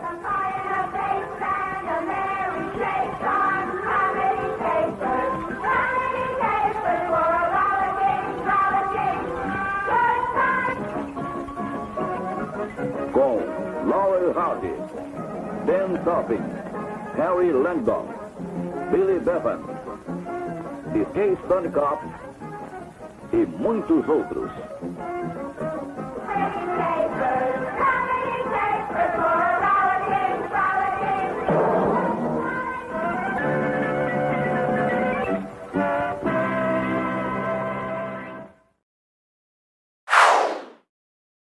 Bom, eu aproveitei para contar para o Magalhães, na nossa conversa na quinta-feira, e vou contar para vocês agora de uma historinha envolvendo o Guia dos Curiosos e o Gordo e o Magro. Então, vou ter que mostrar aqui o Guia dos Curiosos, edição fora de série, porque está aqui, ó, na, essa história está na página 247, está aqui, que é o peso do magro.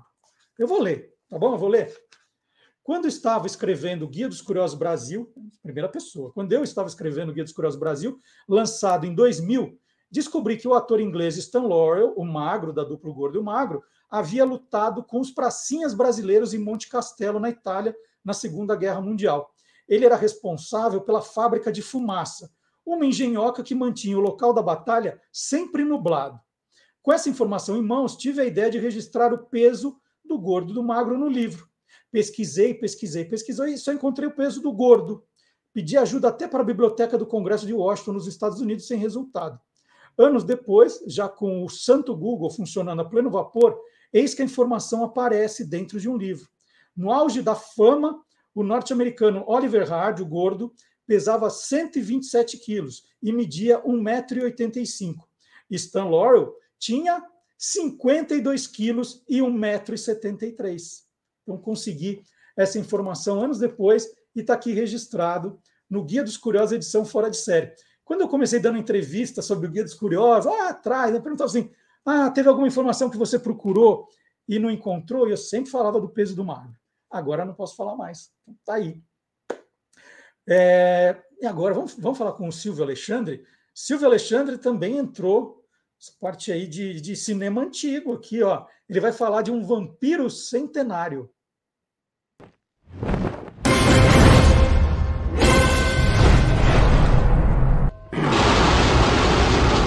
Universo Fantástico. O filme alemão Nosferatu, uma sinfonia do horror, de 1922, completa 100 anos neste mês de março. Não é o filme de vampiro mais antigo, mas foi um dos primeiros a trazer para a tela o vampiro Drácula de Bram Stoker. Embora saibamos de outros filmes anteriores, como o húngaro Drácula Halala, A Morte de Drácula de 1920. Mas, como tantos primeiros filmes de terror, Drácula se perdeu no tempo. Algumas pistas sobreviveram na forma de um punhado de fotos publicitárias e um roteiro adaptado. Mas, no caso de Nosferatu, podemos assisti-lo na íntegra. É uma adaptação não autorizada do livro de Bram Stoker, com vários nomes e detalhes alterados, como Vampiro mudado para Nosferatu e Conde Drácula para Conde Olok. O filme foi proibido por conta de um processo de plágio ganho pela viúva de Stoker, Florence. Uma ordem judicial determinou a destruição de todas as cópias. Porém, algumas delas escaparam da incineração e chegaram nos Estados Unidos, onde a história encontrava-se em domínio público. Nosferatu abriu caminho para que outros sugadores de sangue subissem as escadas para a imaginação do público.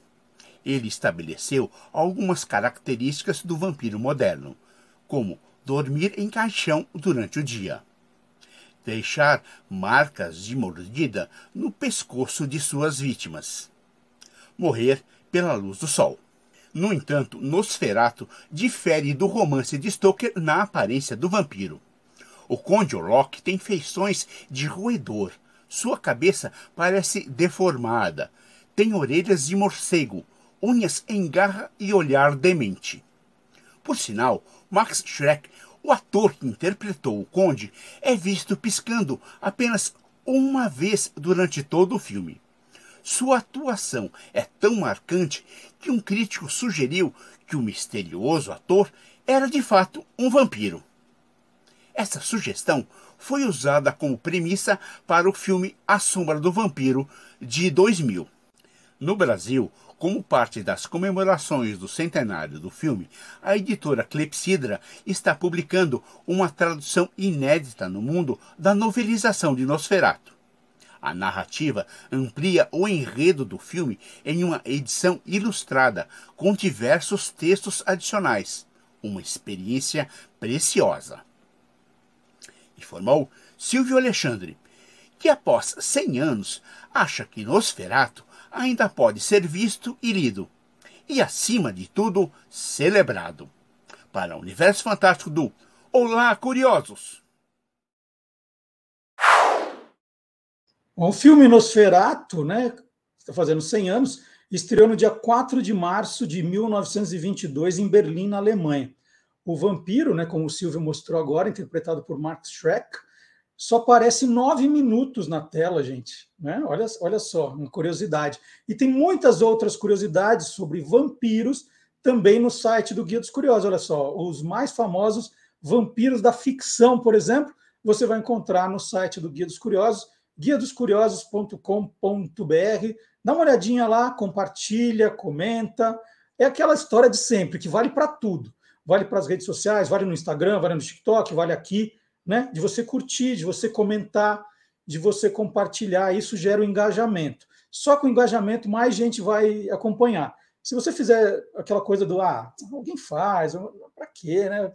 Já estou vendo aqui, já tá bom demais, não, não, não adianta tanto. Né? É bom que você veja, mas é bom que você interaja com a página o tempo todo, tá? É, e se você quiser mandar uma mensagem para a gente, o nosso e-mail é o olacuriosos@guiadoscuriosos.com.br para mandar sugestões de pauta, é, sugestões para os nossos colaboradores, para fazer algum comentário. Depende se você gostou de alguma coisa bacana, você pode mandar um comentário também para um colaborador, nós encaminharemos. É importante. Se você não aguenta de curiosidade para saber as atrações do programa de sábado, você pode receber a nossa newsletter também. Toda sexta-feira, 8 da noite, chega no seu e-mail, no e-mail cadastrado, o, é um boletim, né? uma newsletter dizendo as atrações do programa, o que tem de novo nas redes sociais, né? links diretos para você não perder tempo. Então, uma boa. Você só precisa colocar o seu e-mail que você deseja receber, não precisa nenhum dado seu, né? não queremos saber quem é você, a gente só quer que você receba a newsletter. É, se você não achou na sexta-feira às oito da noite, dá uma olhadinha na sua caixa de spam para ver se não está preso lá e você libera dizendo que não é spam para continuar recebendo normalmente. Você cansou, acha que não serve para nada, melhor esperar o sábado. Aí o que você faz é só se descadastrar é muito simples, não tem burocracia nenhuma e você deixa de receber. E agora vou chamar Guilherme Domenichelli, hora de soltar os bichos.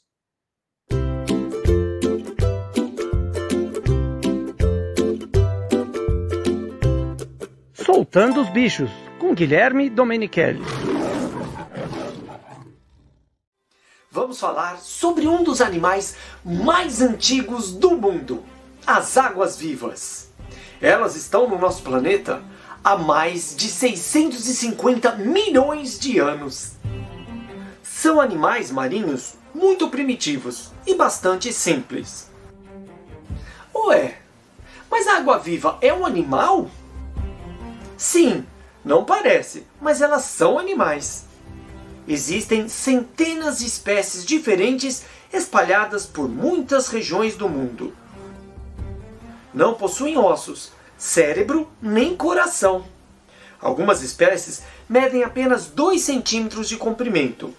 Já as maiores chegam a 2 metros de diâmetro, com tentáculos que chegam aos impressionantes 40 metros. Incrivelmente, 98% do seu organismo é composto de água. A maioria depende das correntes marítimas para se locomover.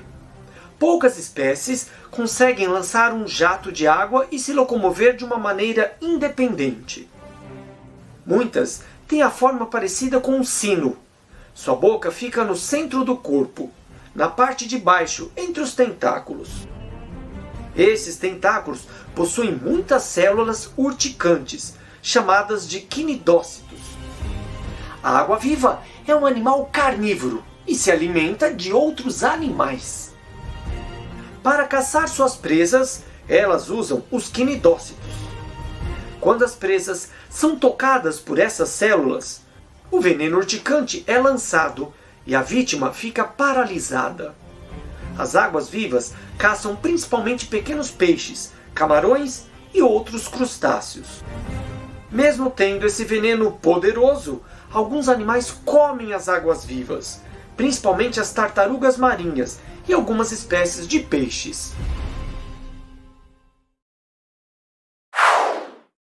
Vamos chamar agora o professor Vard Marx, tem uma história espetacular, gente, espetacular.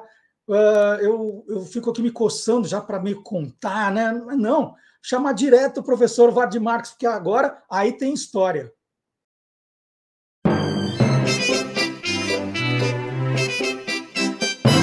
Aí tem história.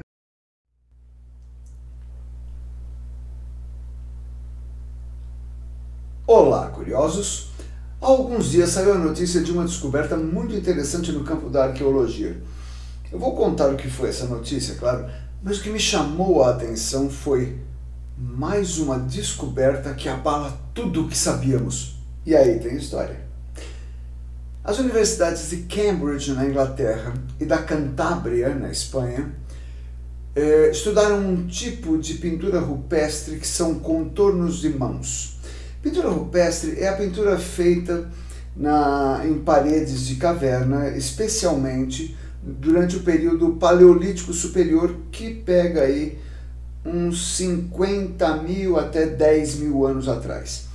Nós temos um sítio muito bom aqui no Brasil, no Parque Nacional da Serra da Capivara, no Piauí. Procure na internet, que é muito legal. Tem muita coisa lá de pintura rupestre. A tal descoberta diz respeito a marcas de mãos, que é o seguinte: na parede da caverna tem um contorno de mãos que era feita com um canudo enche a boca de tinta, que é uma seiva vegetal, e assopra com um canudo como se fosse um spray e deixa a marca da mão ali na, na parede da caverna. Pois bem, é, a descoberta revelada por esse estudo diz que essa, essas marcas de mãos foram feitas por crianças. Sempre se acreditou que essas pinturas eram um ritual religioso destinado a garantir alimento e sobrevivência para um grupo de humanos. E agora aparece essa. Era uma brincadeira de crianças. Ter sido fruto de uma brincadeira subverte tudo o que sabíamos a respeito. Mas é verdade isso? Então, essa é a questão. Ainda não se sabe. É a conclusão de uma série de estudos, estudos sérios, etc. e tal. É, mas vamos lembrar que eles não são definitivos. Porque até duas semanas atrás, a outra, a outra história de que era um rito religioso era a conclusão. Isso às vezes acontece em ciências como a história. E a coisa pode ser por causa de, de um erro, uma surpresa como essa, ou uma fraude. Uma das maiores fraudes nesse campo foi a do famoso Homem de Piltdown a publicação da Origem das Espécies de Charles Darwin em 1859 causou um, um rebuliço, um alvoroço na, entre os cientistas do mundo, principalmente na Europa e mais particularmente na Inglaterra. Todo mundo queria realizar uma grande descoberta e coroar essa descoberta com uh, algum, alguma coisa fantástica. E a joia desta coroa seria encontrar o famoso elo perdido que seria a ponte, a ligação entre o macaco e o homem. Por isso, em 1912, quando se anunciou que um esqueleto do elo perdido havia sido desenterrado na cidade inglesa de Piltdown, o alvoroço foi grande e ficou difícil não acreditar naquilo que seria uma tremenda glória para a ciência britânica. 1912. Porém, em 1953, décadas depois, novos estudos mostraram que o precioso achado era um crânio humano com uma mandíbula de orangotango e fragmentos de outros animais. E ninguém descobriu quem foi o autor desse Frankenstein, esse monstro de Frankenstein arqueológico. Existem muitas histórias eh, mais e histórias verdadeiras. A minha favorita é aquela do antropólogo sul-africano Francis Thackeray, que ele estava fazendo pesquisas na Inglaterra e teve acesso a uns fragmentos de cachimbo que foram desenterrados no quintal da casa que tinha pertencido a William Shakespeare. Aí o Dr. Thackeray examinou esses cachimbinhos, altos fragmentos, em equipamentos que poderiam dizer, por análise química e tal, que ervas tinham sido fumadas nesses cachimbos. Adivinhou? Shakespeare era maconheiro, por isso ele era tão criativo. Calma. Não há qualquer prova de que os cachimbos fossem dele, ou de que ele fumava alguma coisa. Mas só a possibilidade de que isso pudesse ter acontecido causou maior rebuliço, sem nenhuma comprovação definitiva não é desonesto, mas o anúncio espalhou-se pelo mundo todo. Como é que é? Crianças pintando caverna de brincadeira há 30 mil anos. Pode ser, mas vamos esperar um pouco mais antes de darmos certeza sobre a novidade. É isso. E por falar em aí tem história, eu descobri uma página no Instagram que tem muita história. Gente, eu juro, eu perdi ali quase uma hora vendo as fotos é, de, uma, de um perfil que é All History Pics, né? Mas vou mostrar algumas, olha isso. All History Pics. A-L-L-H-I-S-T-O-R-Y-P-I-C-S é maravilhoso, mas assim, é uma foto melhor que a outra. Vou mostrar algumas. Né? A primeira é uma das fotos mais assustadoras que eu já vi dos testes nucleares no atol de Bikini, né? localizado no arquipélago das Ilhas Marshall, no Oceano Pacífico, em 1946. Olha, olha a explosão. E o atol de Bikini, né, que deu origem ao, ao nome da peça, né? Bikini porque quando o estilista suíço Louis Reard lançou o maiô em duas peças, ele falou: nossa, é uma invenção tão explosiva quanto os testes nucleares do atol de Bikini. Já contei essa história aqui também. Bom, e para celebrar os testes, vamos colocar foto já. O almirante William Bland e sua mulher cortaram um bizarro bolo com aquela nuvem em forma de cogumelo. Gente, olha o bolo mais bizarro que alguém já viu, né, celebrando os testes nucleares. Bom, vamos continuar. Eu estou dizendo, é uma foto melhor que a outra, eu separei só algumas, viu? Em 1951, vamos colocar lá, num concurso de pernas mais bonitas em Nova Jersey, Estados Unidos, as competidoras usavam capas de travesseiro na cabeça para que os jurados só pudessem ver suas pernas. Olha, olha, parece um monte de fantasma, gente. É muito engraçado esse concurso. Mais uma.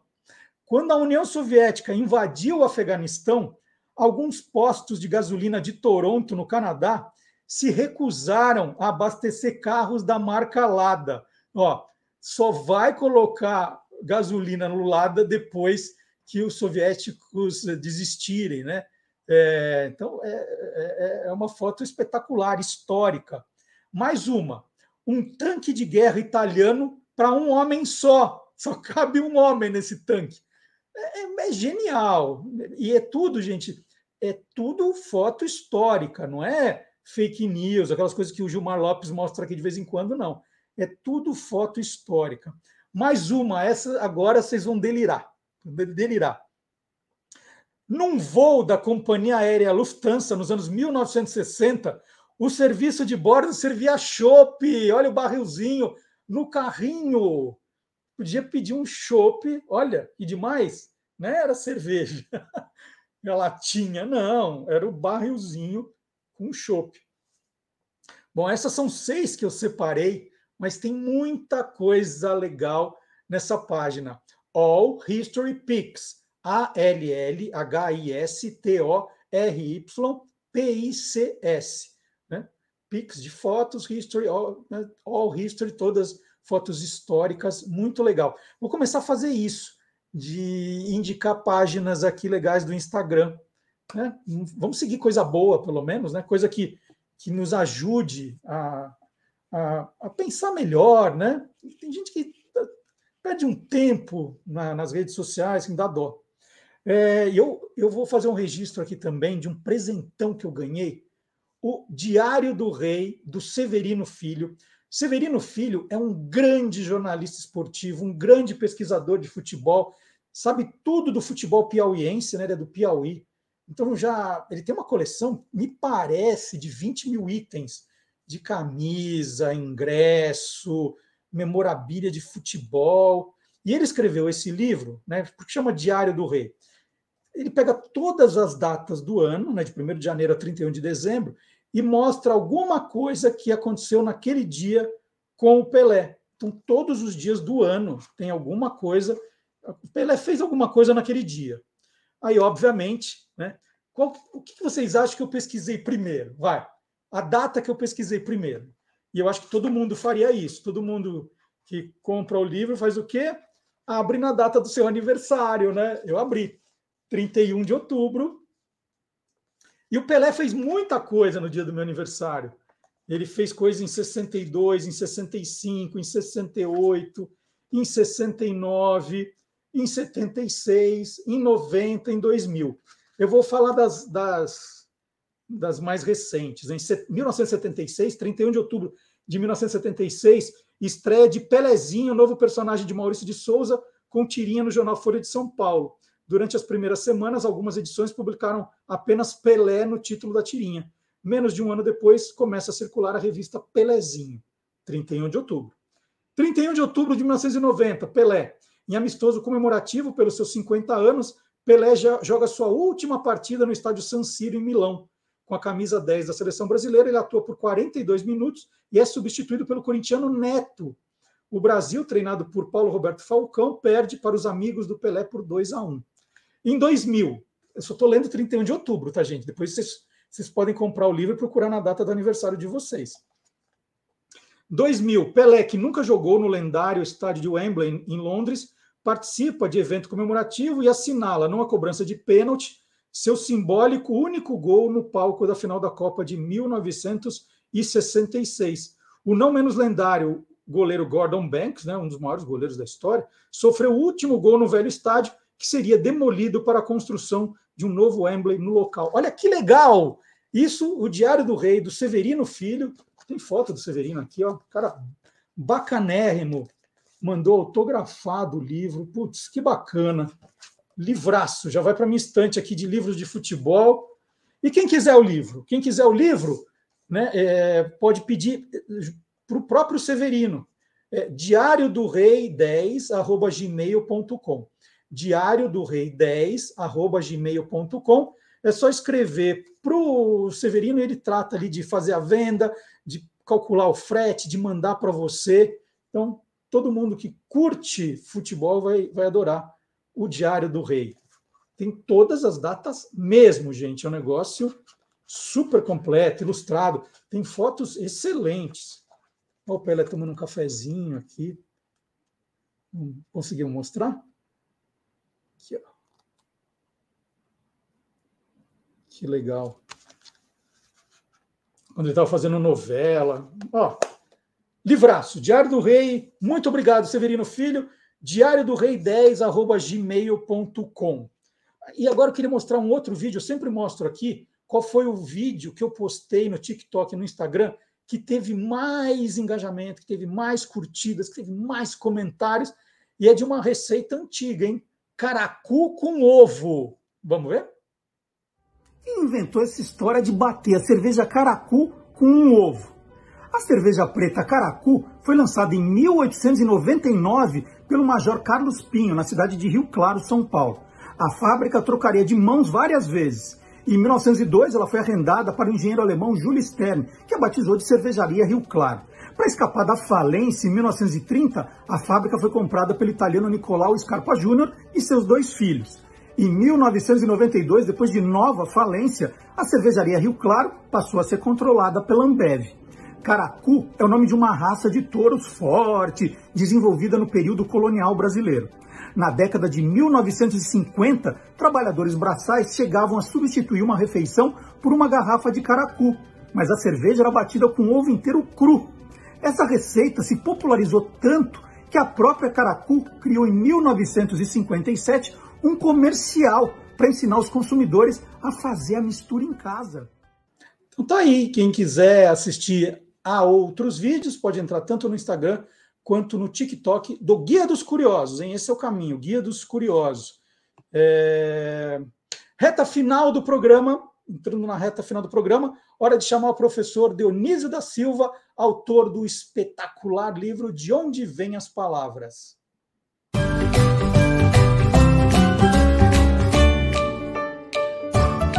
Palavra nua e crua.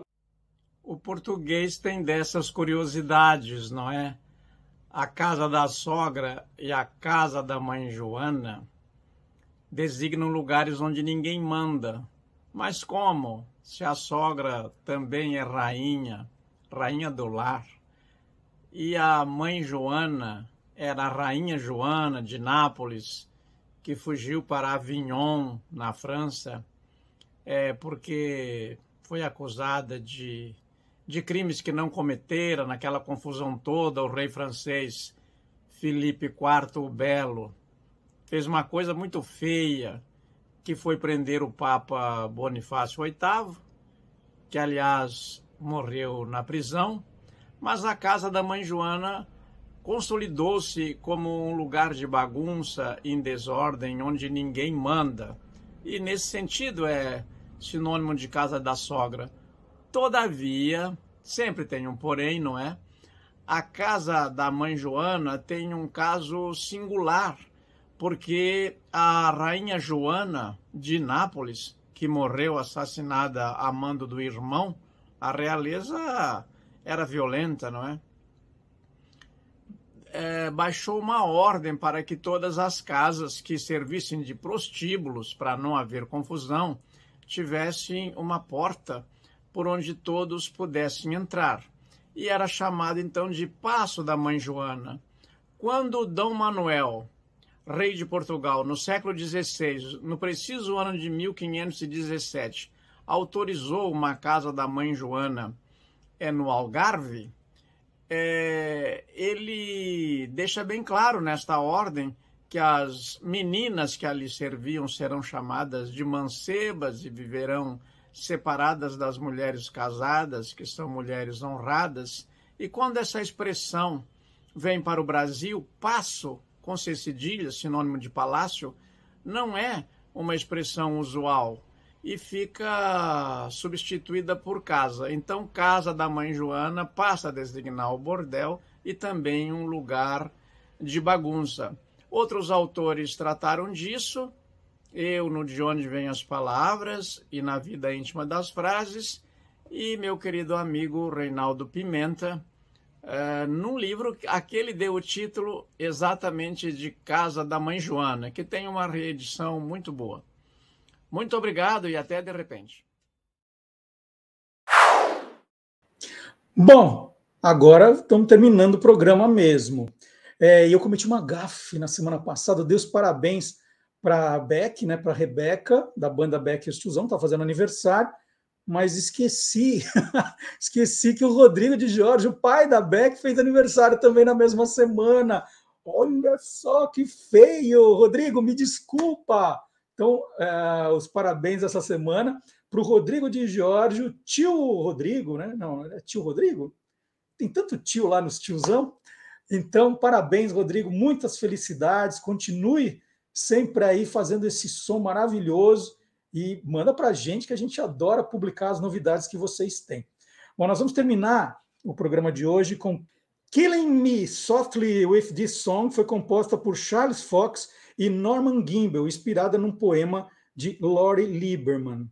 É, essa música foi interpretada pela primeira vez em 1971. É, a própria Lori Lieberman interpretou a música. Mas ela ficaria conhecida mesmo com Roberta Fleck em 1973. A gravação de maior sucesso foi da banda de hip hop The Fugees, em 1975. É, aí o nome era muito grande, né? Killing Me Softly with This Song, e aí foi, o nome foi abreviado para Killing, Killing Me Softly. É, e nós vamos ouvir no final do programa a versão com a banda Beck e os Tiozão. Pedindo sempre, né, antes de ir embora, para você não esquecer de deixar um, né, um joinha aqui para gente, né, um curtir, compartilhar, comentar nos comentários aqui. Né, a gente precisa desse engajamento para a página crescer. Se você não estiver cadastrado ainda, por favor, se cadastre no nosso canal. Se você não ativou a sinetinha, é importante para você ser lembrado. Né? Fala assim, poxa, perdi o programa, esqueci. Não, tá ali. E você que curte ali no, no Facebook também, né? compartilhando, comentando. É muito importante para aumentar o engajamento. Tá? E o pessoal também do podcast continue com a gente aí. É, e também avise, avise todo mundo. Então, vamos terminar o programa de hoje. Semana que vem já é abril, hein, gente? O tempo passa, hein? O tempo voa. Killing Me Softly com a banda Beck e os Tiozão. Tchau.